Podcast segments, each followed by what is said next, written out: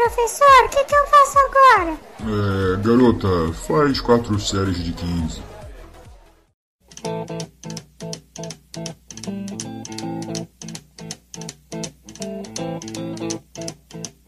Rumors spreading round in that Texas town about the shack outside the game. And you know what I'm talking about. Just let me know if you wanna go to that whole mile on the range. They got a lot of nice girls.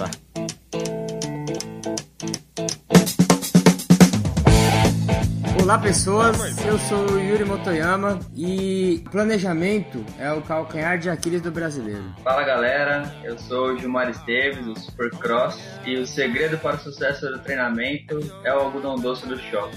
Caraca, tá... de onde você tirou isso, mano?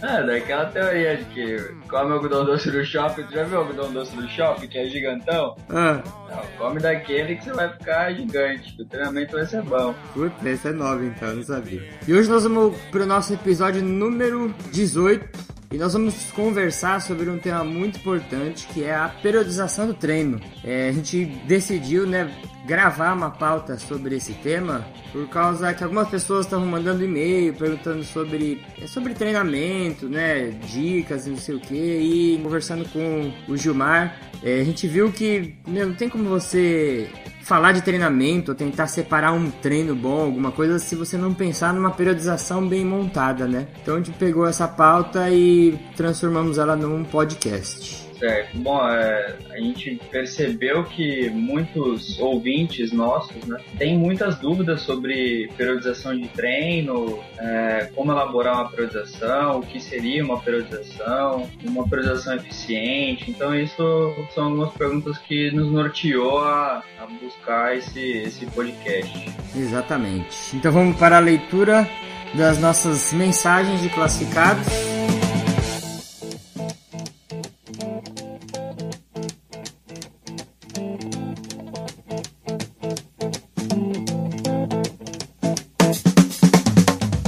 Paulão, o que, que é essa cartinha aqui do lado do relógio, do, da tela do computador? Ah, é o e-mail, firmeza.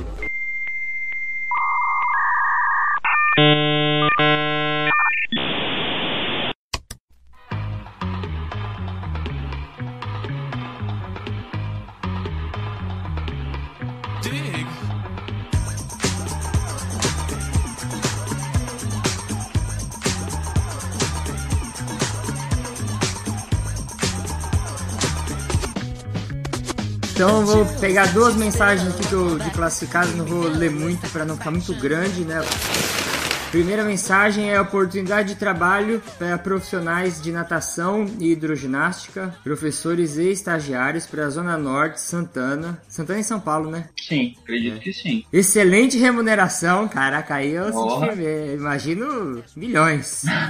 Empresa sólida no mercado, venham conhecer a nossa proposta. Estagiários a partir do quinto semestre, venham conhecer e verão que a nossa profissão é valorizada assim, né? Falando da empresa. Tratamento humano existe existe aqui, ó. Beleza, hein? Currículos para Natacal Master e CIA. Então é Natacal de natação, Master e CIA, que deve ser Master e companhia, né? Uhum. Arroba outlook.com. E aqui ela deixou o WhatsApp 11 9859 16470. Hoje em dia o pessoal dá o WhatsApp igual o telefone para todo mundo, né? É. Antigamente ninguém dava o telefone, hoje em dia todo mundo dá WhatsApp e você acaba tendo o telefone da pessoa.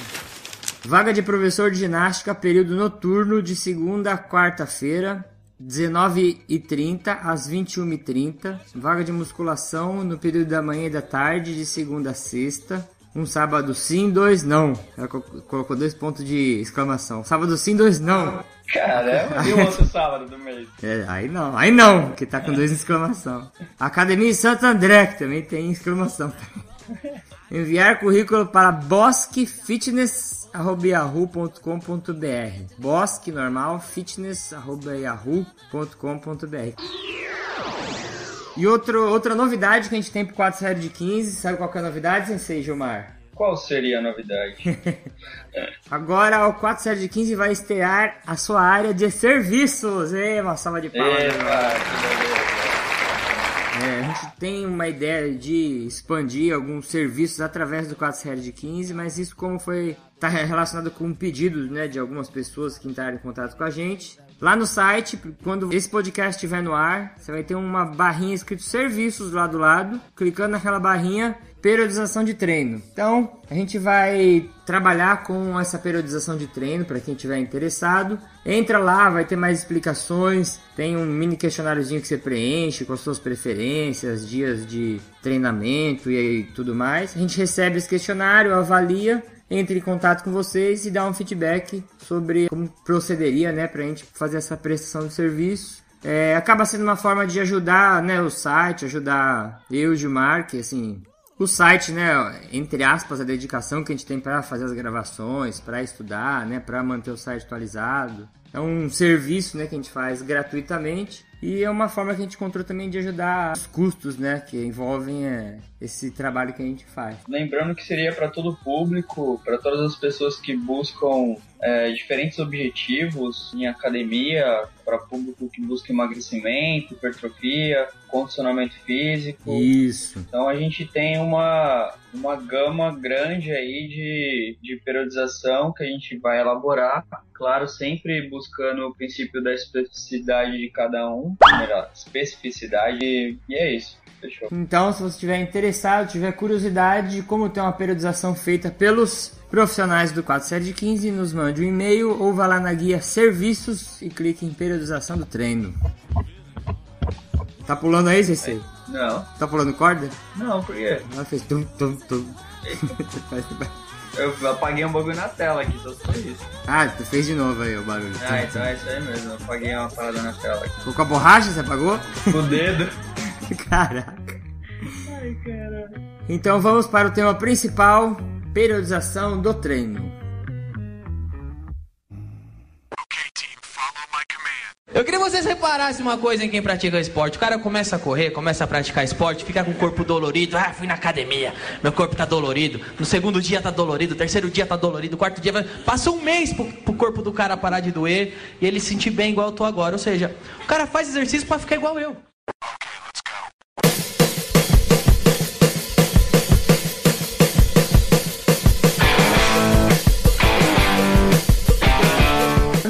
De, de- começar com o tema, eu queria colocar um parênteses aqui. Ainda não existe essa possibilidade formalmente, né? Mas se você quiser ter algum dos profissionais ou alguém que participa não tão frequentemente aqui do podcast na sua instituição, né? Dando uma aula, uma palestra, pra gente fazer uma, um bate-papo assim. Também existe essa possibilidade, né? Esse, essa semana o professor Gilmar foi na faculdade aqui da nossa cidade dar uma aula. É, inclusive reconheceram ele como professor de zumba. Olha isso. Que mancada total. Não foi? Foi. Ainda me zoaram ainda. Ah, excelente. Então, qualquer lugar que vocês contratarem o professor Gilmar para ir dar uma aula, de tocar nesse assunto, que ele, ele fica tímido, mas ele gosta de ser lembrado como professor de zumba. Então vamos agora para o tema principal, periodização do treino. Então aqui nós vamos explicar de maneira geral o que, que seria essa periodização do treino. Para você que nunca ouviu falar, é, a gente não vai aqui ensinar como faz uma periodização de treino, né? Também nem tem como em uma hora de podcast. Mas é bom para você que é aluno ver que existe essa possibilidade, conversar com seu professor, né? Ou você que é professor também começar a pensar nessa possibilidade de ajustar o seu treino, ajustar o treino, né, dos seus alunos. Sem ser Gilmar, o que seria uma periodização? Bom, em uma frase eu resumiria a periodização como são variáveis planejadas de ações agudas e crônicas de um programa de treinamento. Uma coisa que você falou que eu acho que é a palavra-chave da periodização é planejar, né? Ou planejamento. Isso. Eu acho que a gente tem um problema muito grande na, na área da saúde, principalmente na nossa área que é prescrição de treinamento, que é a falta de planejamento, né? É o que a gente chama de treino é, a moda caralha. Mamma mia! Ah, o que eu vou fazer hoje? Você vai fazer três séries de 15. E mês que vem? Ah, mês que vem a gente vê, sabe? Eu acho que o treinamento, por ser uma intervenção no corpo, eu, encaro como qualquer, outra, qualquer outro tipo de intervenção na área da saúde. Você vai tomar um remédio, tem uma dose certa, tem um tempo certo. Às vezes tem uma época que você tem que tomar mais, uma época que você tem que tomar menos, né? E o treinamento ele tem que funcionar dessa mesma forma, ele tem que ser periodizado e planejado, né, para ele poder ter resultado. É, se a gente pudesse resumir em uma palavra, essa seria a palavra-chave, né? Planejamento. É. E por que, né, que a gente teria que fazer uma periodização? Porque a gente não fazer a periodização seria eficiente ou fazer a periodização seria mais eficiente. Claro que se você tiver um planejamento na sua mão, você consegue alcançar os seus objetivos de, de uma melhor forma. Isso. Se você não tiver esse planejamento, você pode até alcançar um objetivo, mas não vai ser o melhor. E você pode ter no caminho algumas lesões ou, ou cair para o lado errado na, da periodização. Ou seja, é preciso ter um planejamento de treino. O treino não é nas coxas. Não vou, ah, esse mês eu vou fazer tal método, outro mês eu vou fazer outro tipo de método, é, só para variar um pouquinho. Ou não vou fazer, vou ficar três, quatro meses no mesmo método. O vou fazer o que, isso, que né? eu sinto melhor, né? Não, a gente tem que englobar isso dentro de um planejamento, dentro da periodização variação de volume e intensidade, o quando é preciso, o quanto é preciso, em que momento parar, em que momento prosseguir, em que momento fazer uma avaliação para ver se o estímulo está adequado. Então, é esse o objetivo de você fazer uma periodização. Eu conheço um treinamento nas coxas que é bom, sabe qual é? Qual? Cadeira extensora. Tava bom, mas que atrapalhar. E eu, você acabou né, falando também né, com as vantagens de se periodizar o treino. Eu acredito que é exatamente o que você falou. Sem uma periodização, você não sabe para onde você quer chegar ou quando você quer chegar, né? Com uma periodização, você começa a definir lá no futuro é, algum tipo de, de meta, né? Ó, tantos meses, o objetivo é a gente conseguir ganhar massa muscular ou perder tanto de gordura. Então a gente vai encaixar esses métodos com aqueles, porque uma coisa que a gente vai falar também muito por, por esse podcast é que não existe um treino bom. Quando alguém pergunta assim, professor, qual que é o melhor treino de musculação? Vou falar assim, não existe o melhor treino, existe a melhor periodização. Você pegar um profissional bom que saiba, igual um quebra-cabeça, encaixar os treinos e fazer uma cadeia de treinos. Isso é bom, isso vai te dar resultado. Agora, um treino é muito difícil, né? Sim, e seria fundamental também para ter esse sincronismo de, de carga de treinamento e, e o período eficiente do treinamento, seria o volume, e o período de recuperação do treinamento também. Tudo isso com o objetivo de, de potencializar os seus desejos para que serão alcançados a curto, médio e longo prazo principalmente.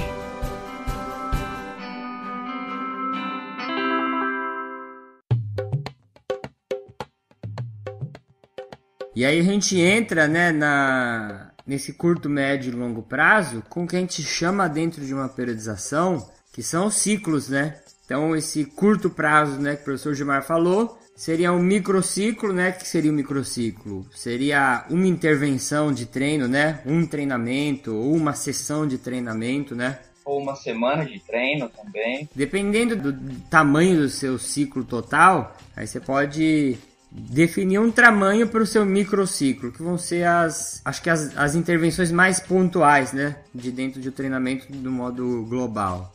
A gente tem o mesociclo, né? Ele pode abranger em torno de um, um, mês ou dois meses, ou você pode abranger um metro que você está treinando aquele, aquele mês ou três semanas. O microciclo ele está dentro do mesociclo. Então, um exemplo, você teria ter um mesociclo de um mês com quatro microciclos dentro dele. Isso. Seriam quatro semanas. Isso. E aí, englobando tudo isso, a gente chamaria o macrociclo.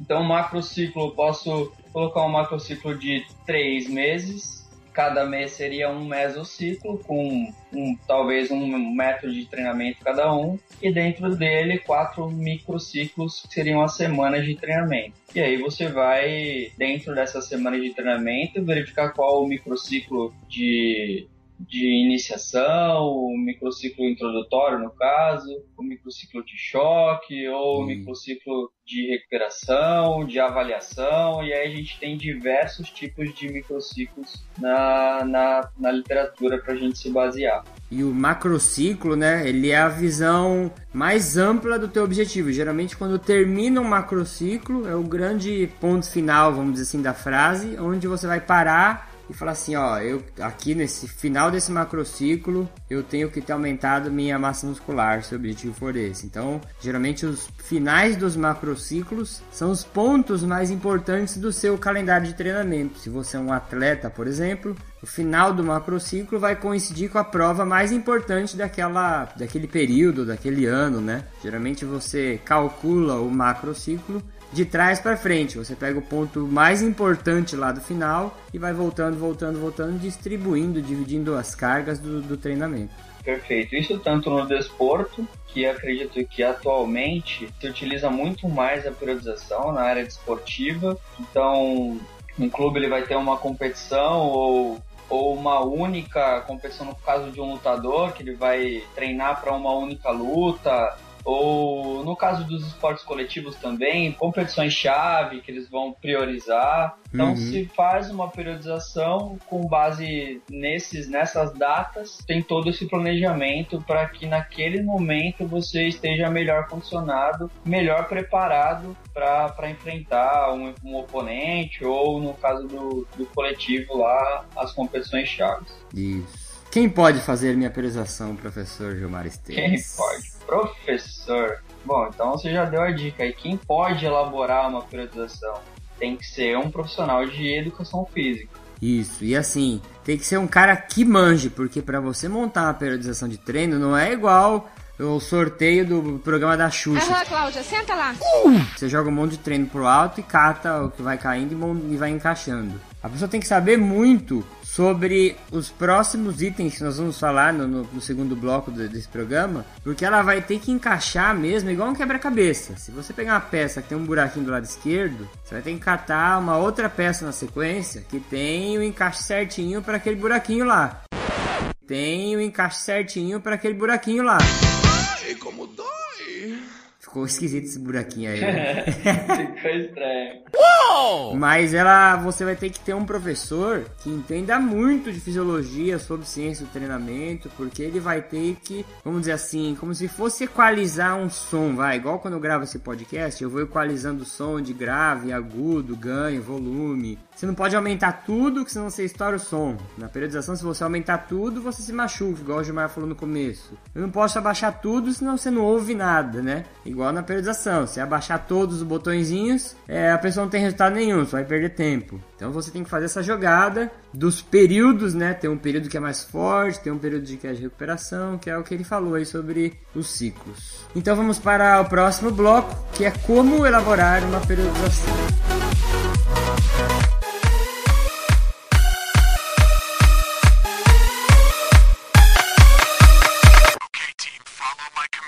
Natureza é muito sábia. Você vê que animal não fica correndo à toa. Por que, que o leão corre? Para comer. Depois que ele comeu, o que ele faz? Deita e dorme. O dia inteiro.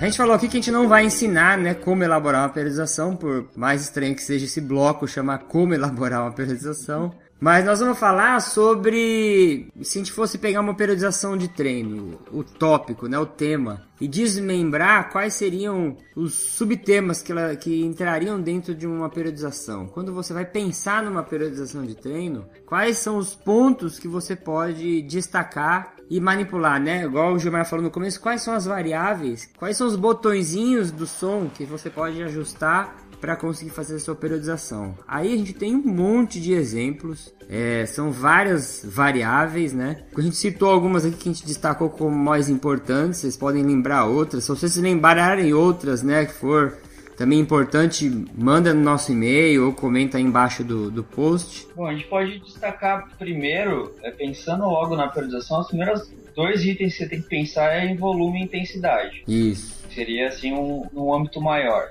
E aí dentro do volume tem uma série de, de sub-itens e dentro da intensidade também uma série de sub-itens. É, eu ainda penso assim, na quando eu penso em periodização, a próxima próximo sub-item que eu penso é o objetivo, que aí é daí que eu vou começar, se fosse fazer uma hierarquia, sabe? Aí Sim, do, sim, do objetivo eu desmembro entre volume e intensidade, aí se eu desmembro entre outras coisas, a gente vai fazendo esses ajustes mais finos. O objetivo a gente conversa em todo podcast, assim, o objetivo ou é, é aumentar a massa muscular, né, que está relacionado ou não, né, mas com aumento de força, né, ou pode ser perder peso, né, emagrecimento, Melhora do condicionamento físico. que é que também tem uma relação, é, ou você tem alguma especificidade, né, específico em algum esporte, você tem que melhorar uma capacidade física. Então, de um aspecto geralzão assim, né, também colocando aí as doenças, se é algum tipo de doença que pode ser tratada com treinamento, a gente pode separar nessas, assim, esses quatro objetivos aí, né, principais. Sim. Treinamento, emagrecimento, aumento de força ou hipertrofia e saúde, né? Então vamos para intensidade agora. Quando a gente pensa em intensidade, logo vem em mente carga, né? Isso. A carga, o peso. Qual o peso? Qual a carga de treinamento? Quão intenso, né, vai ser? E aí a gente pensa é, na, na carga como o peso lá da musculação, mas não seria só isso também. Poderia ser a velocidade de uma corrida. Isso que eu ia falar. Também seria a intensidade. Dê, dê outro exemplo, Yuri. Hum, não sei agora. Quando você vai fazer, né, o seu treinamento. Eu pensei em alguma coisa com luta, né? Qual seria a intensidade de um treinamento de luta, por exemplo? Foi o que veio na minha cabeça. Boa, boa pergunta. A intensidade seria em um treinamento de luta, como igual um desenho do Dragon Ball, quando o Goku entra naquela máquina que aumenta a gravidade lá. E ele sai mais forte lá de dentro. Isso seria intensidade. Dragon Ball. Vamos conquistar as esferas do dragão. Levar pra luta a garra de um vencedor. Bom, a gente pode identificar o- os limiares em uma luta, isso é possível, e prescrever a intensidade dentro dos limiares para aquele atleta, que seria o mais indicado. Uma vez eu sugeri pra uma professora de luta e aí eu falei pra ela, ah, você poderia fazer um teste de limiar glicêmico, sei lá, com a pessoa chutando num saco, coloca o metrônomo e faz ela dar vários chutes ou uma sequência de golpes. E aí você aumenta a intensidade e coleta a glicemia, sabe? Aham. Pra tentar achar um limiar. Aí quando você quer fazer um treino de saco acima do limiar, você vai, mete um metrônomo e coloca aquele ritmo mais forte, né? Não sei Sim. se isso seria in- um controle de intensidade, né? Ah, mas você poderia colocar a pessoa dentro de um de um round, talvez vai, dependendo do, do esporte, de taekwondo, de UFC, e coloca o analisador de gases, o K4, e faz a identificação do limiar lá. É, mas ele tem que estar fazendo um padrão de movimento, né? Pra gente poder. Sim, ele ver. tem que fazer um, um round máximo, no caso, ele deveria fazer o máximo para a gente conseguir, para ele conseguir avançar a barreira do, do segundo limiar ventilatório para conseguir identificar ele. Né? É, e aí prescrever um treino acima disso, né? Isso, com, com base nisso. Eu duvido al- alguém que tem um K4 acoplar ele no peito de um lutador e mandar ele fazer uma luta pra saber o limiar dele. Ah, mas aí ele faz Já com, pensou? com o adversário invisível, né? Faz num. É, tem que controlar pelo tempo, tem que ter algum, é, tem que ter algum ritmo pra, pra É. poder controlar isso depois, né? Pra saber se tá acima ou abaixo. E aí, sobre volume do treinamento.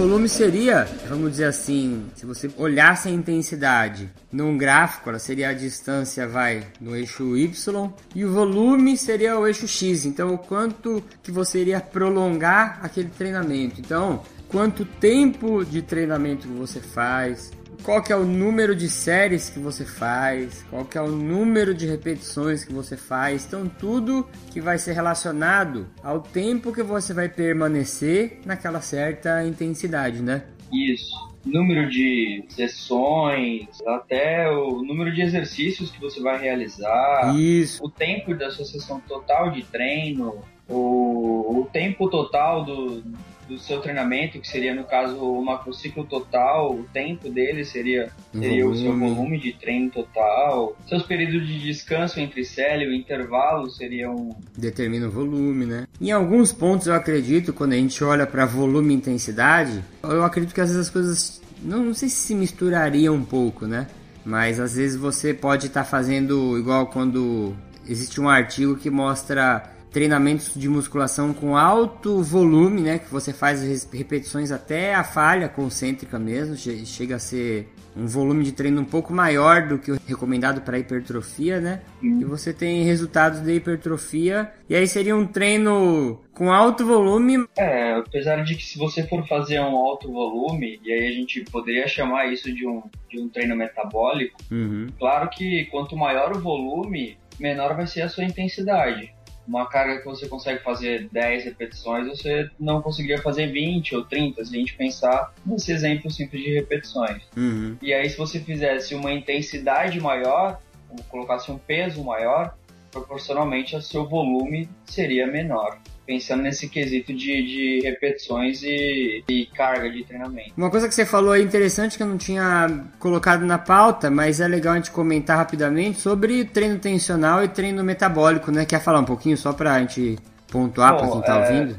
Existe na literatura algumas outras nomenclaturas quanto a isso, mas é, uma delas seria o treino tensional e metabólico, que o, o treino tensional seria com uma intensidade maior de treino, aí pensando em carga, vamos citar um exemplo na musculação, você faria, faria repetições até no máximo 8 repetições, seria um treino mais tensional, 10 repetições, e acima disso, com, com repetições acima de, de 12, 15, você faria um treino mais metabólico.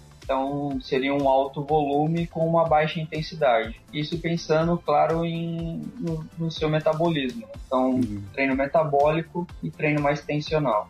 É, uma, uma outra divisão que ajuda a gente a pensar, né, numa divisão também da periodização. Você pode usar essa estratégia também. Dividir em treinos tensionais, metabólicos e a partir daí subdividir nessas categorias que a gente está falando, né? Sim.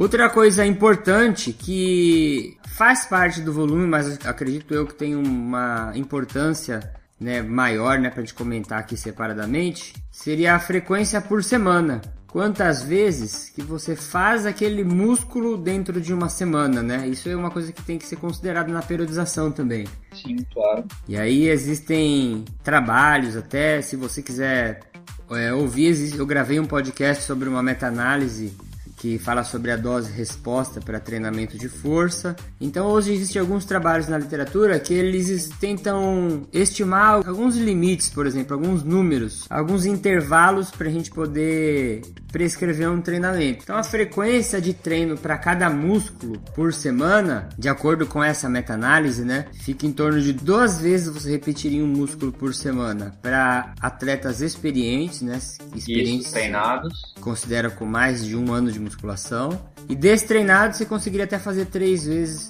o mesmo músculo em uma semana, quando você tem é classificado como destreinado menos de um ano de musculação. Isso. Então, só para inteirar um pouco mais, essa meta-análise ela reúne uma série de artigos científicos na literatura que falam sobre uma sobre o mesmo tema e aí eles por, um- por métodos estatísticos eles conseguem verificar qual seria a melhor prescrição para o, o devido tema. E, e nesse caso foi a frequência de treinamento por semana. Isso é uma meta-análise para dose e resposta de desenvolvimento de força, que é incluindo força e, e hipertrofia no caso. E assim, também é uma coisa que até eu fico um pouco hesitante de falar. Eu falei bonito agora, é hesitante. É, é, de dar números fixos, né? Porque não existe uma fórmula mágica. Isso é um grande medo que eu tenho, que a musculação se transforme numa grande fórmula mágica, né? Então não é que você é uma pessoa treinada que você só vai fazer dois músculos por semana sempre. Pode ter uma semana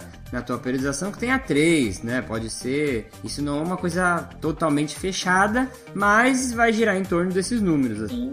Vai depender muito do método de treino que você escolher também. Isso. Por- Porque dependendo do método, você precisa de um tempo de recuperação maior. Se a gente, vou citar alguns exemplos, se a gente pensar em um método de oclusão vascular, que não tem rompimento de fibras musculares, não tem lesão muscular, você poderia iniciar o segundo treinamento é, antes. Poderia fazer um, um- um intervalo de apenas 48 horas, você já conseguiria menor, treinar né? isso, uma recuperação menor, você já conseguiria dar um outro estímulo. Se você fosse fazer um, um treinamento com um método de repetições forçadas, que você faz com cargas altíssimas, é, você precisaria de uma, uma recuperação muito maior. Então tem pessoas que treinam, dependendo ali da, da sua faixa de periodização, treina uma vez por semana só o grupamento muscular e fica seis dias recuperando aquele músculo para conseguir dar um novo estímulo. E repetir de novo. Isso. Então, claro, não é uma fórmula mágica, vai depender de quando vai entrar isso no método, ou qual método a gente vai englobar, quando isso vai entrar na periodização, isso vai variar bastante. Mas aí nós já temos números, né, pra conseguir dividir uma periodização já. Já temos algum tipo de base, né, pra poder dividir a periodização.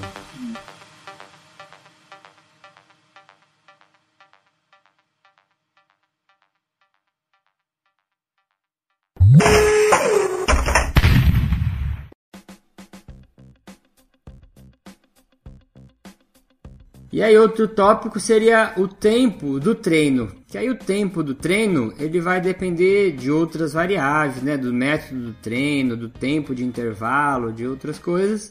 Mas o tempo total do treinamento também é uma variável que deve ser considerada para o seu objetivo, né? Seja desenvolver força, desenvolver a massa muscular, né? Ou emagrecimento. Então é interessante você controlar no seu aluno ou estimar, ó, quero que esse treino seja feito em 30 minutos, quero que esse treino seja em 20 ou em 40, né? Existe essa outra forma de também controlar. Sim, esse, esse tema de tempo de ter, de, da prática, né? Aquele, aquele tempo da sessão é, é bem interessante porque a gente vê também em trabalho de personal, às vezes a pessoa fala, ah, quanto que é a hora aula, não sei o que, que o treino deveria ser em uma hora. É, Mas não necessariamente, a gente não deveria cobrar a hora aula, seria o treino, ah, o treino tem duração de uma hora exata. Não, a gente deveria cobrar por sessão. Então, é a sessão de treinamento. Dependendo, se você for fazer um treinamento de termos de treino intervalado de alta intensidade, você geralmente a sua sessão de treino desde o aquecimento, é, o HIIT propriamente dito e a recuperação seria no máximo até 30 minutos. Então você É. faria um treino, uma sessão de treino de no máximo 30 minutos. Agora, se você quer englobar uma alta, um alto volume de treino, e aí geralmente você faz até 50 minutos, 45 minutos, mas existem treinos eficientes até de 10 minutos. Já pensou você chegar pro seu aluno de personal e falar, hoje a gente vai fazer só É. 10 minutos de treino? Sim, é, é eficiente. Se você for treinar só membro inferior lá, fazer três séries de agachamento com recuperação de um minuto de intervalo, pronto, você já fechou o seu treinamento. E tem muita gente que tem uma resistência enorme por tempo de treino, porque associa que quanto mais tempo treinar, melhor é o resultado, né? E na musculação é justamente ao contrário. Não, muitas pessoas erram pelo excesso, né? Esse é o grande erro. Treina muito e acaba não tendo resultado, aí acha que tá treinando pouco, aí treina mais, e aí que vai cada vez entrar numa ladeira sem É. freio. Vai pra academia e faz aula de spinning, daí vai pra sala de musculação e pra fechar faz uma zumba lá. Puta, sabia que ia colocar zumba aqui. Aí pega uma zumba. Cara, já fez três, já fez três horas de treino. Cara, isso é um volume extremamente alto. E as pessoas acham que, ah, pro emagrecimento é bom, não sei o que. Cara, não cai nessa furada. Não precisa fazer um, um volume extremamente alto. Ah, mas professor, o atleta lá treina 8 horas por dia. Mas aí é outro mundo. Atleta é outro mundo. E outra, ele não vai treinar só a parte física, ele vai treinar tática, técnica, ele vai treinar uma série de fundamentos que não só a parte física. Por isso que ele vai treinar 8 horas por dia. E atleta é uma comparação que é injusta, né? A gente se comparar com atleta. Sim, o atleta é outro ganha pra isso, ele acorda, treina, toma café da manhã, o massagista faz massagem nele, ele dorme, acorda, almoça, vai treinar à tarde, aí vai na hidromassagem à noite. É, Aí descansa, aí treina mais um pouquinho. Então, é, ele recebe pra isso, a gente nunca vai se comparar com o atleta. perfeito.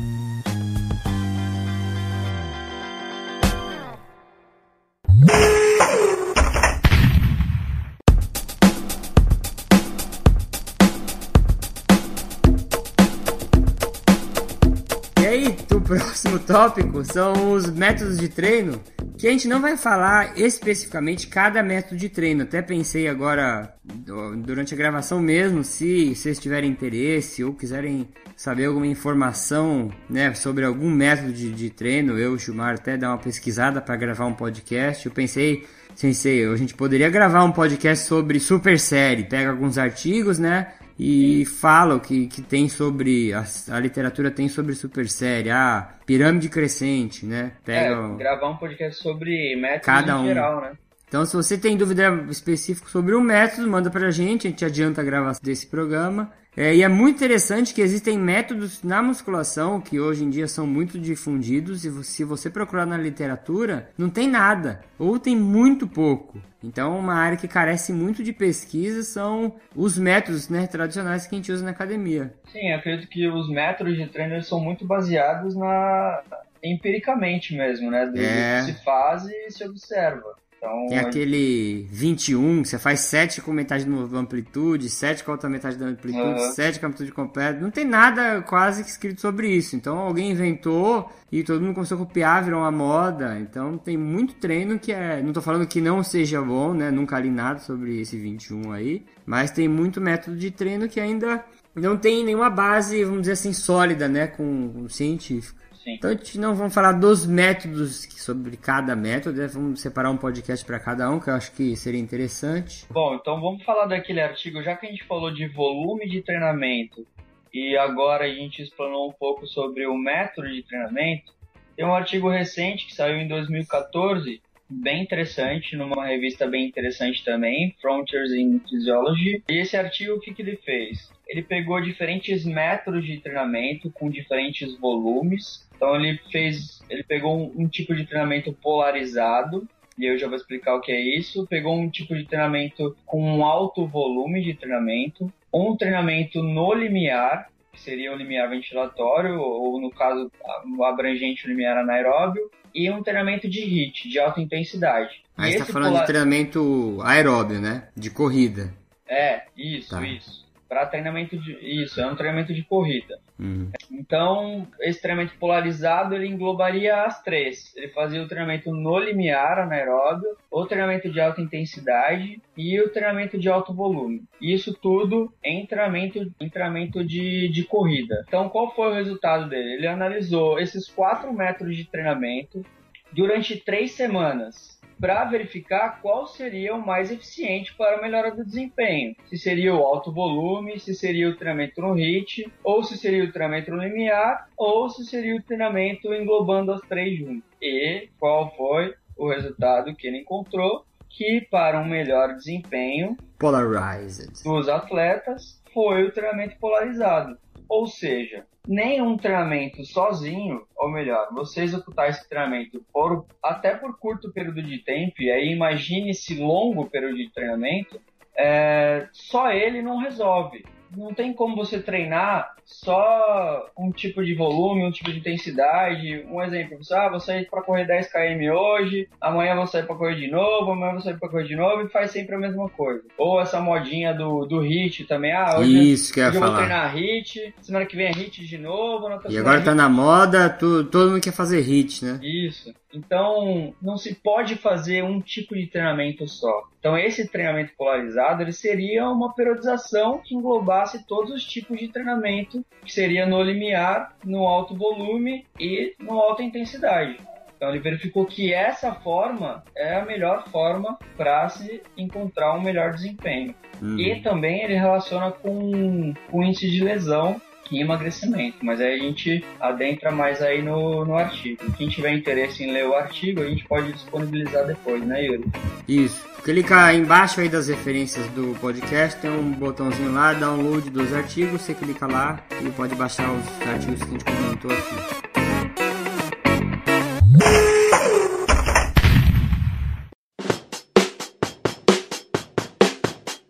E aí o próximo tópico dentro de uma periodização seria os intervalos. Intervalos a gente tem um monte de intervalo. A gente tem intervalo entre as séries, então você faz uma série de 15 repetições e aí vai te dar um tantos segundos para a próxima série, né?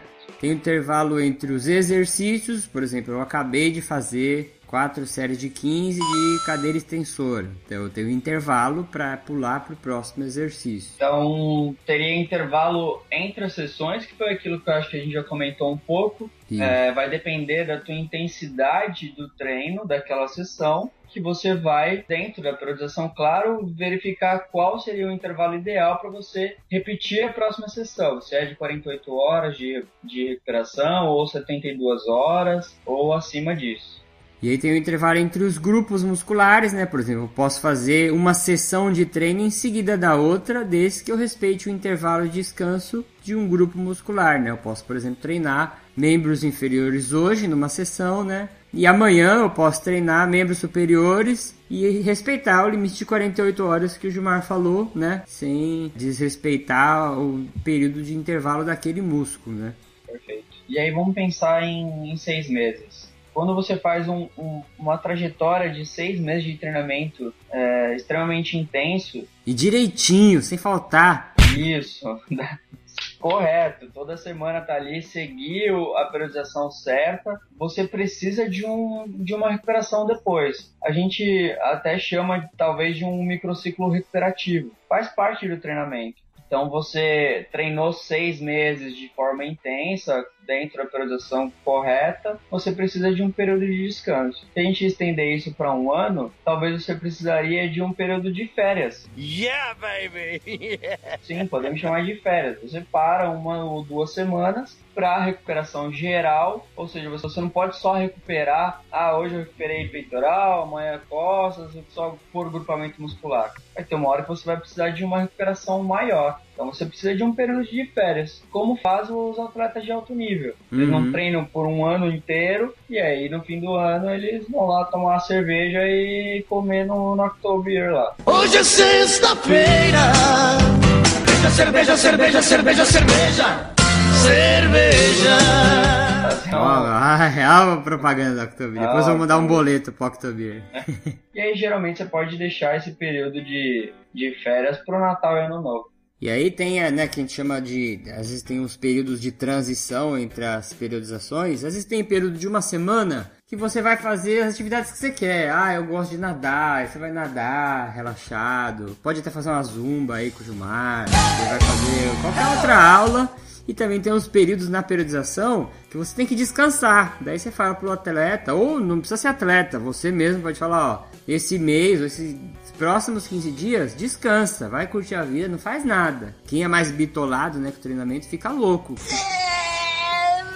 Aí, vou fazer abdominal escondido no banheiro, flexão escondido, acho que vai cair tudo, né? Mas é muito importante esses intervalos entre os ciclos da periodização, né? Esses intervalos de descanso. Bom, e, e por que isso, né? A gente citou e também não, não se aprofundou muito, mas por que a gente deveria fazer isso?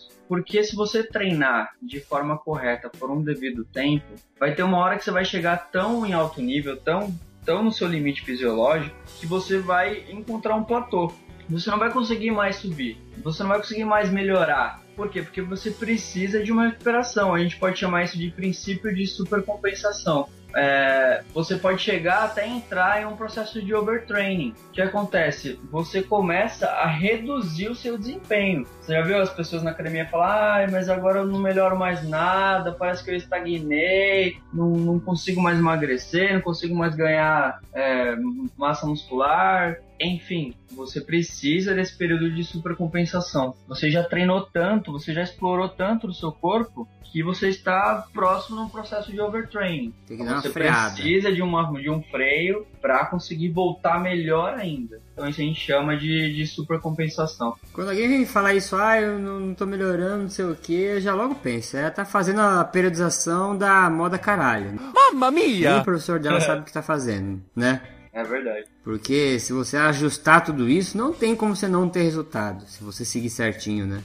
É, cara, você tem que adequar treino, alimentação e descanso. Se você conseguir adequar esses três princípios e não não melhorar, ou melhor, não emagrecer, não ganhar hipertrofia, pode procurar um médico, pode ser alguma coisa no seu sistema endócrino ou algum outro fator, porque Tem algum problema extra aí, né? você ajustar esses três direitos, isso não tem como não, não alcançar o seu objetivo. Se você fez direitinho, nasceu no planeta Terra, tem a mesma fisiologia que todo mundo, não tem como dar errado.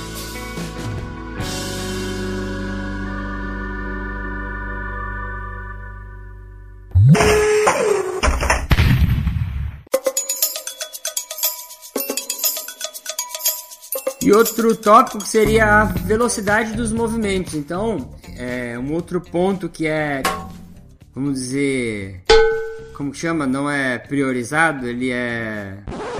Deu branco agora na palavra. Priorizado. É um outro ponto que é não é ignorado que eu ia falar. Negligenciado, ó. Sim, vou falar, vou falar.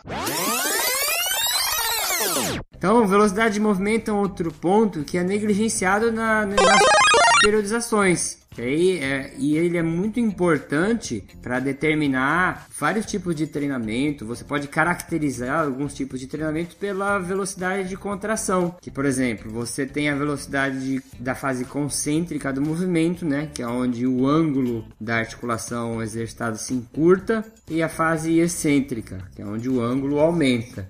Então, nessa fase concêntrica, você pode escolher fazer um- uma velocidade nela. Por exemplo, vou fazer a fase concêntrica. Se eu estiver fazendo uma barra nas minhas mãos, uma rosca direta, né, que é o tradicional. A subida da barra eu posso demorar 2 segundos, a descida eu posso demorar 4 segundos. E esse cálculo, essa, esse tempo de treino também tem que ser ajustado para priorizar alguns tipos de objetivo, né? Sim, a gente pode citar o mais comum, que seria o, o 2 para 1, né? O 2 para fase excêntrica e 1 um para fase concêntrica. Mas, claro, isso também é uma variação de volume. Também você vai adequar dentro da sua priorização. Isso.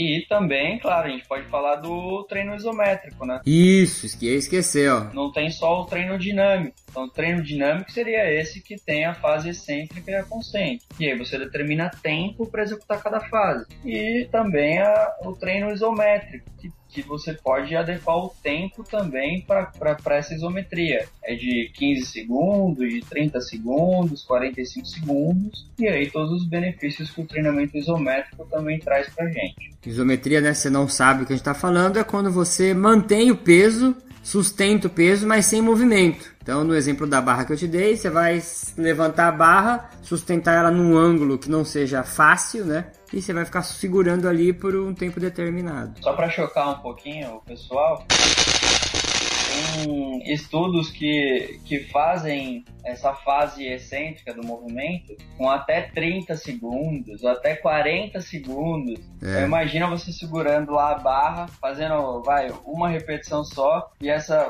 pensando no supino lá, a fase de descida do, do supino, você segurar 40 segundos. Então tem alguns estudos que já estão analisando esse tempo em, em execução, tempo em ação muscular, né? Eu já vi 45 com 15. Dá um minuto cada repetição. Se você fizer três séries de 10, você fica 30 minutos só nesse exercício. É, porque muito se questiona se o tempo sob pressão não é um fator primordial para o treinamento, né? Não só É. é, a intensidade, quanto você coloca de carga, mas sim o, o tempo sobre a tensão, o tempo que você está fazendo aquela, aquela força.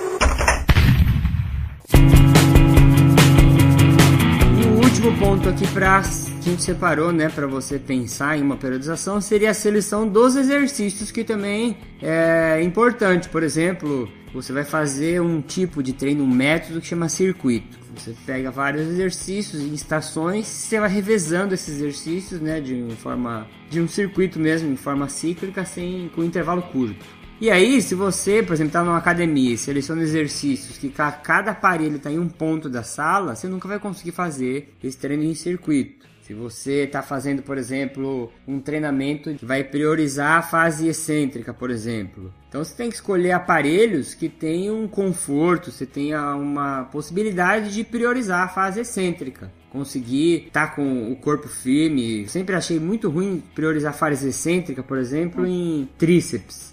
Que aí tríceps você vai fazer aquele no pulo lá, é, ele tem um ângulo curto. E aí você vai, e aí quando você volta parece que fase sempre fica muito curta, sei lá, eu acho muito estranho alguns exercícios fazer priorizar algumas fases, né? Você selecionar exercícios monoarticulares ou biarticulares também. Eu, pelo que eu ando lendo, assim, eu acredito hoje muito na, vamos dizer assim, na predominância, para não falar na exclusividade dos treinos biarticulares eu não vejo tanta necessidade agora de fazer treino monoarticular, sabe? Não sei se você pensa assim. Sim, claro. Se a gente for pensar então em treino com, com exercícios multiarticulares e monoarticulares, existem até artigos científicos atualmente falando que se você fizer o multiarticular é, e já abranger aquele grupamento muscular, não seria necessário você fazer o monoarticular. E aí eu vou dar um exemplo. Se você fizer um exercício no supino, esse exercício no supino sendo multiarticular, que envolve mais de uma articulação, que no caso seria a articulação do cotovelo e a articulação do ombro, você já trabalharia o músculo peitoral, o músculo do tríceps braquial e o deltoide anterior. É. Então você não precisaria fazer o tríceps na polia, porque se você já fez o supino, já computou um exercício para tríceps, para que fazer mais um monoarticular, né? Então, para que muito... fazer? E aí, no caso, você já iria com dois exercícios pro tríceps e um só pro, pro peitoral e deltoide. Isso é uma falha que tem na maioria dos treinamentos, né? Os, faz os exercícios multiarticulares e aí, quando vai fazer os monoarticulares, tá repetindo os exercícios monoarticulares e acaba fazendo uma carga de trabalho muito maior, né? Bíceps, tríceps, né? E aí isso acaba prejudicando o resultado da pessoa.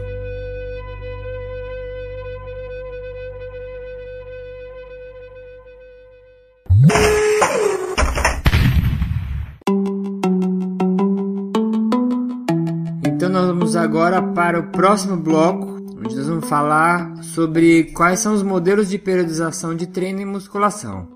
Então nesse próximo bloco, que passou para vocês aí 5 segundos e para a gente passou 50 minutos, fui buscar minha esposa na escola, Gilmar ficou ensaiando uma coreografia de zumba. Ai, cara. E a mágica do podcast faz isso virar 5 segundos. Então nós vamos falar sobre os tipos de periodização de treino que tem na literatura é, alguns dados, né? Que tem, tem pesquisas que a gente pode procurar e se informar mais na literatura. O Gilmar já falou, né, da periodização polarizada para treinamento aeróbio. Na musculação, a gente, se a gente for pegar treinamento de força e procurar modelo de periodização, aí nós vamos achar dois tipos que é periodização linear e periodização ondulatória. O que seria a periodização linear? Linear é quando a gente tem a, a, o volume, a intensidade fixo por um tempo, né? Então, durante os mesociclos seriam os microciclos? Na verdade, durante toda Macro ciclo? Toda, e aí você pode colocar durante todo um meso ou durante todo um macro é, essa questão da linearidade, né? Então ela vai aumentando, no caso, a intensidade e reduzindo o volume. Mas claro, dependendo do seu objetivo. Pode ser uma, uma linear inversa também. Pode ser aumentar o volume e diminuir a intensidade. Isso. Então, dependendo da forma como você quer encaixar, né, essa, esse método de treino, pode ser no meso ou no macro ciclo. E a gente tem a periodização ondulatória. Bom, você tem, nessa periodização ondulatória você pode fazer uma, uma ondulação de diária dentro do próprio microciclo Você pode fazer um exemplo dessa ondulação treinando três vezes por semana. Segunda, três séries de 4 a 6. Na quarta-feira, três séries de, de 10 a 12 e, e voltar para a série baixa de novo no, no, último dia. Você pode fazer essa ondulatória por dia dentro do micro. Você pode fazer um ondulatório por semana e aí você engloba dentro do mesociclo, ou você pode fazer um treino ondulatório por mesociclos aí englobando dentro do macro. Isso, e é dentro dessas duas periodizações, né? Por isso que eu falo aqui na, no treinamento de força, a gente ainda tem poucos estudos, né? Porque Existe um tipo, um método de treino, né, que tem um treino que é ondulatório, que parece muito com essa proposta da periodização ondulatória, né? Esses são dois modelos de periodização, mas aí se você for pensar num macrociclo, né, você poderia encaixar outras formas de trabalhar com a intensidade, com os volumes, né, a não ser a linear e a ondulatória. Sim, claro. E aí, o que, que você leu sobre essas duas periodizações, assim? O que, que você encontrou de resultado na literatura? Bom, é, é, a literatura mostra pra gente que se você for pensar num macro ciclo para um, um objetivo longo, as duas periodizações, os dois modelos de periodização, a linear e a ondulatória, no final elas se encontram no mesmo nível. É, isso tá? Pensando também. numa escala de 0 a 100, se você for verificar a linear e a, e a ondulatória, lá no final do seu macrociclo as duas vão estar tá no 100, vão estar tá no, no máximo. Uhum. Porém, a periodização ondulatória ela tem ganhos mais rápidos do que a linear. Então, os, os ganhos é, dessa periodização ondulatória, eles vêm antes da periodização linear. A periodização linear, ela tende mesmo essa linearidade, então ela não...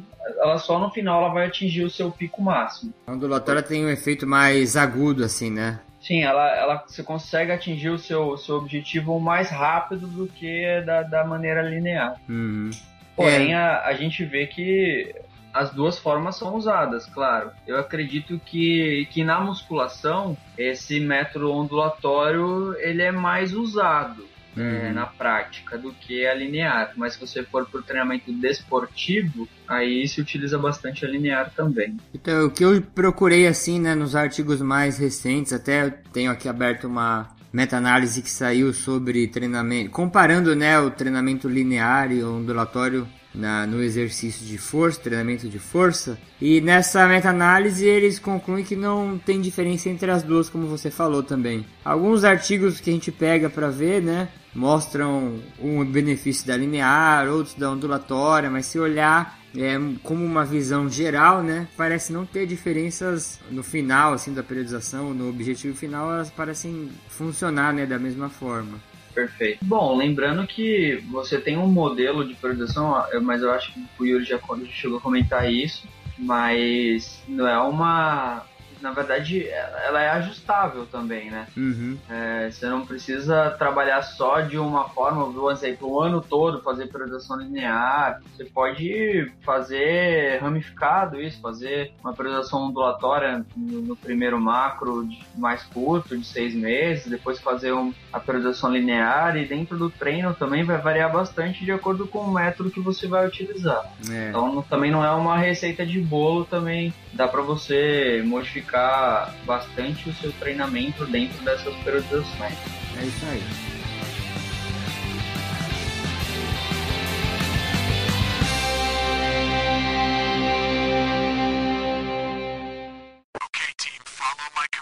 Pessoa paga meses de mensalidade de academia. Aí ela entra no carro dela, enfrenta o trânsito, atravessa a cidade, chega na academia, desce do carro, vai até a esteira, faz uma hora de esteira, sai, volta no carro, vai para casa. Porra, que, que você não foi andando até a academia e voltou?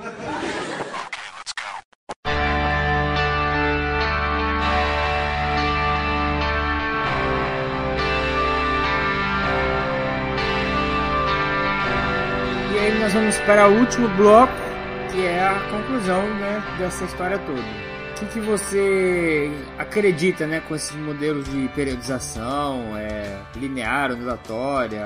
O que você concluiria dessa conversa toda? Assim?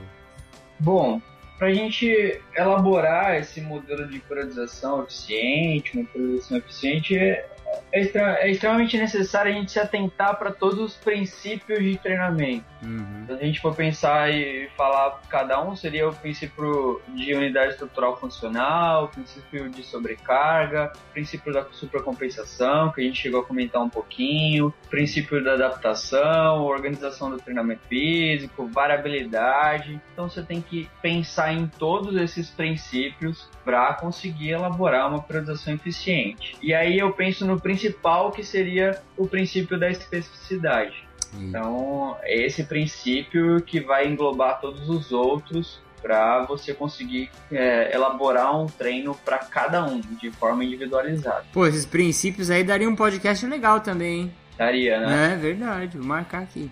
Daria mesmo. E uma coisa que me veio à mente, assim, contigo falando, é que o, o professor, né, o personal, ele tem que também conhecer bem o aluno dele pra poder trabalhar, né, com a periodização. Sim. Se é iniciante, se é avançado, o que ele gosta, o que ele não gosta. Uma coisa que eu levo muito em consideração quando monto periodização, eu tento ao máximo deixar a periodização mais próxima do que a pessoa gosta, assim. Não sei se seria um, um perfil, mas por exemplo, se você pega treino pra mulher, né? Não, tô- não- não generalizando, mas as mulheres elas gostam de treinos sem muito intervalo de descanso, sabe? Revezando aparelhos ou coisas mais dinâmicas assim, né? Os homens eles têm mais um perfil às vezes para fazer um treino, parar, respeitar o descanso. Às vezes você tem que fazer um minuto de intervalo, ele faz. E os homens ele tem né, esse perfil de esperar um minuto de intervalo. Não sei se você já observou alguma coisa parecida assim ou é viagem minha, mas eu sempre reparei que tem essa diferença assim de mulher e homem. Sim, pode ter um. A gente pode conseguir conciliar isso, né? A ciência com, com uma parte mais Individual, né? individual de cada um, isso. Individual de cada um. É, caralho. Individualizado, então. Só que, claro, a gente tem que explicar pra pessoa que al- algumas coisas não seria tão eficiente. Ah, fazer, né? é, é. Aí que tá o grande, a grande briga, né? Você tem que ter esse bom senso, né? Isso. Então, de explicar pra pessoa, ó, dá pra adequar isso, mas outra coisa não, não tem como a gente adequar, porque não seria tão eficiente. Então, tem um, tendo um bom senso nesse quesito, dá pra gente prescrever bem individualizado. Verdade, bem lembrado. E dentre as periodizações né, que a gente falou, acredito que a literatura tem muita evidência favorável à periodização polarizada quando a gente pensa em treinamento aeróbio, né? Ciclismo, corrida, atividades de endurance, né? A gente conseguiria bater o martelo para um tipo de, de periodização, né? A linear e ondulatória ainda fica um pouquinho de dúvida, né? É, que seria, como aquele artigo mostrou, a variedade de, de treinos, né? A variedade de intensidade e volume dentro de, de um treinamento, né? Eu diria que estaria mais próximo da, da periodização ondulatória. ondulatória, né? Se fosse colocar em, em uma hierarquia, ela viria antes da linear. E uma coisa que não tem como negar é que um treino bem periodizado é muito provável que ele tenha resultados bons e rápidos, né? Se você não tem que treina agora, você é aluno, se você é professor e tem, tem problemas em alcançar resultado com seus alunos, é, ou se você como aluno também tem problema para alcançar resultados, muito provavelmente seu problema está com o planejamento.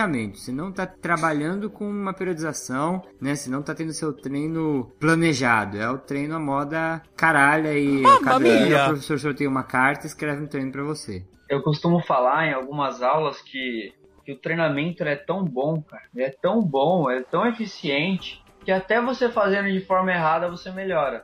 É verdade. Então até você, até você não planejando, não fazendo o treino ideal, até você fazendo o treino nas coxas lá, você vai melhorar. Porém, tem as suas consequências depois. Você pode se lesionar, ou você pode não melhorar mais a, a, a médio e longo, longo prazo. Então, por isso que a periodização entraria de fato. Ou que você conseguiria em três meses, você consegue em um mês, né? Você ganha tempo, né? Bom, e uma outra, outra parte que a gente pode explorar também é que sempre para você conseguir é, elaborar a sua periodização, você tem que ter uma anamnese bem estruturada. Então você precisa conhecer muito bem o seu aluno, o seu atleta, o seu público-alvo. Então essa priorização precisa ser bem elaborada, com atividades pregressas também, se ele já treinou, se ele vem de treinamento, ou se ele vem de uma fase sedentária. E é extremamente importante também você ter nas mãos todos os dados de avaliação física do seu aluno.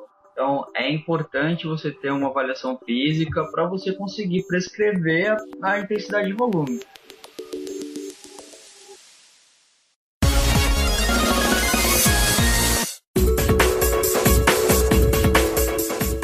Então, pro nosso papo de esteira aqui, eu separei três dicas aqui, três coisas legais que durante esses 15 dias de um podcast ou outro eu fiz.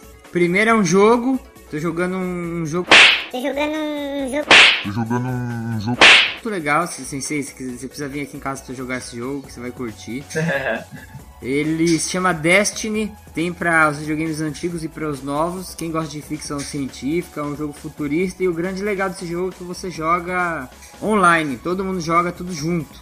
Então você tá jogando uma fase na Lua, tem mais 20 pessoas lá na Lua também, cada uma fazendo sua missão. Se você quiser, você junta com um cara, Se junta com o cara. um- faz a missão com ele, vem e te ajuda na sua. É muito legal. É um jogo onde cada pessoa lá não é o computador, né? É um player mesmo. Segundo dica, né? Seria um podcast que é sobre videogame. Essa semana eu tô, tô inspirado em videogame. bom.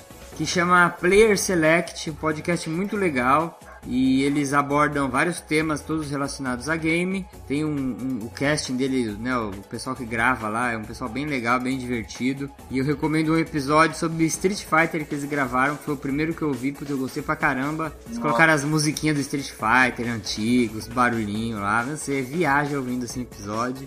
É muito interessante. Minha última dica, é, essa é uma dica séria, de peso. Eu queria recomendar que vocês comprassem, que não é um livro que você pega pra ler e por um tempo devolve, então é um livro que você volta sempre ao Fisiologia do Exercício, da autora Silver Thorne, Espinhos Prateados. É o famoso livro de cabeceira. Esse é o livro de cabeceira. Então é um livro de fisiologia é, de- que ele trabalha, né, aborda a fisiologia de uma forma integrada, esses até um dos, dos motes dele. E você tem, em cada capítulo, você tem espaços no texto, você tem um- umas colunas, onde eles vão tentando fazer com que seu pensamento seja é, você enxerga aquela, aquele tema ou aquela, aquela parte do livro de uma maneira global. Eles colocam perguntas no meio do texto, sempre instigando você a parar a leitura de maneiras bem pontuais, assim, bem planejadas, pra você parar pra pensar no capítulo. Eu acho muito legal isso. Tem umas imagens fantásticas, assim, figuras grandes, é bem explicativas. Assim, é um livro muito bom, assim, que se você quiser estudar fisiologia, recomendo esse. Eu gostei também, muito bom. E os senhores? Bom, o meu papo de esteira, eu tenho apenas um, mas porém muito bom, é um papo sobre viagem. Ó. Eu, a última viagem que eu fiz, eu e minha futura esposa, Ah, agora se comprometeu, hein, mano? Agora tá gravado agora.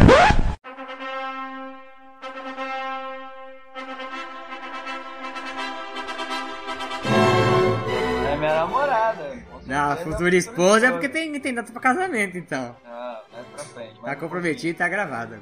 Então a gente foi viajar para o Peru. É, recomendo a vocês essa viagem, é uma viagem muito interessante.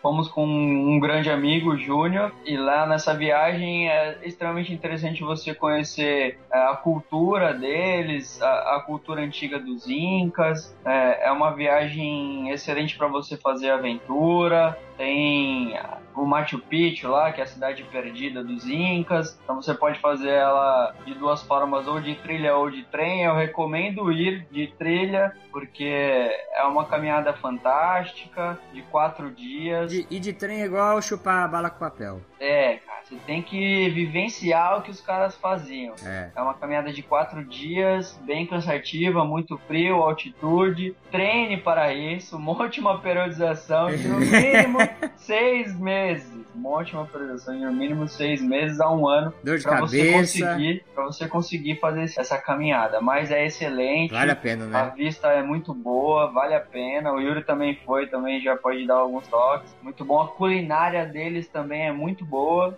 É, tem um prato lá maravilhoso que é o ceviche, que é com peixe e apimentado. Eu gostei muito da culinária deles. É, a gente foi visitar Lima, Cusco e Arequipa, as três cidades maravilhosas. Em Arequipa também tem um vulcão lá, o El Mist, visão magnífica. Muito Bom, museu, né? Muito museu, muita história antiga, um povo educado. Ah, eles gostam bastante de brasileiro lá, dão bastante desconto. É um povo bem amigável. Eu recomendo, não se gasta muito dinheiro e é um passeio gostoso. Bom e barato. Bom e barato. E o chá de Então, coca? Fala do chá de coca. Chá de, ah, o chá de coca também lá é liberado, não, dá, não fica doidão. Tem certeza que Mas- não fica doidão? Não, não fica. Eu tomei uns 3 litros um dia lá que tava com uma dor de cabeça de lascar. Não fica doidão. Será que você não tomou Mas 3 é. litros, achou que foi pro Machu Picchu e você tava sonhando no quarto do Não, hotel? não. Muito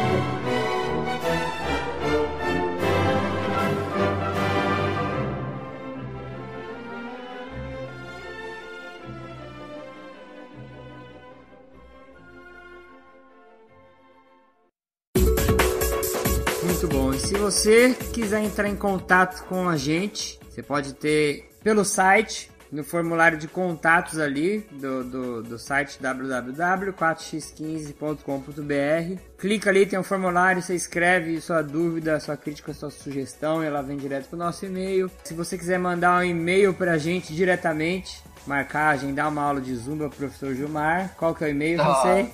Para. Gilmar Esteves arroba hotmail.com ou Gilmar J Esteves arroba gmail.com Se você quiser mandar um e-mail pro 4 série de 15, contato arroba 4x15.com.br e a nossa fanpage é é Nossa, fez um é, É? uma tesoura aí no não é a Erika tá batendo a, a faca na cozinha. Ai, caralho. E a nossa fanpage é facebook.com barra 4 séries de 15, sendo que o 4 e o 15 são números. Você escreve 4 séries de 15. E eu acho que é isso. Alguma coisa, Sensei? Não, tá ótimo. Tchau, até a próxima. Então até a próxima. Mais ou menos 15 dias, um outro podcast. E um abraço. Abraço. Manda abraço aí, menino.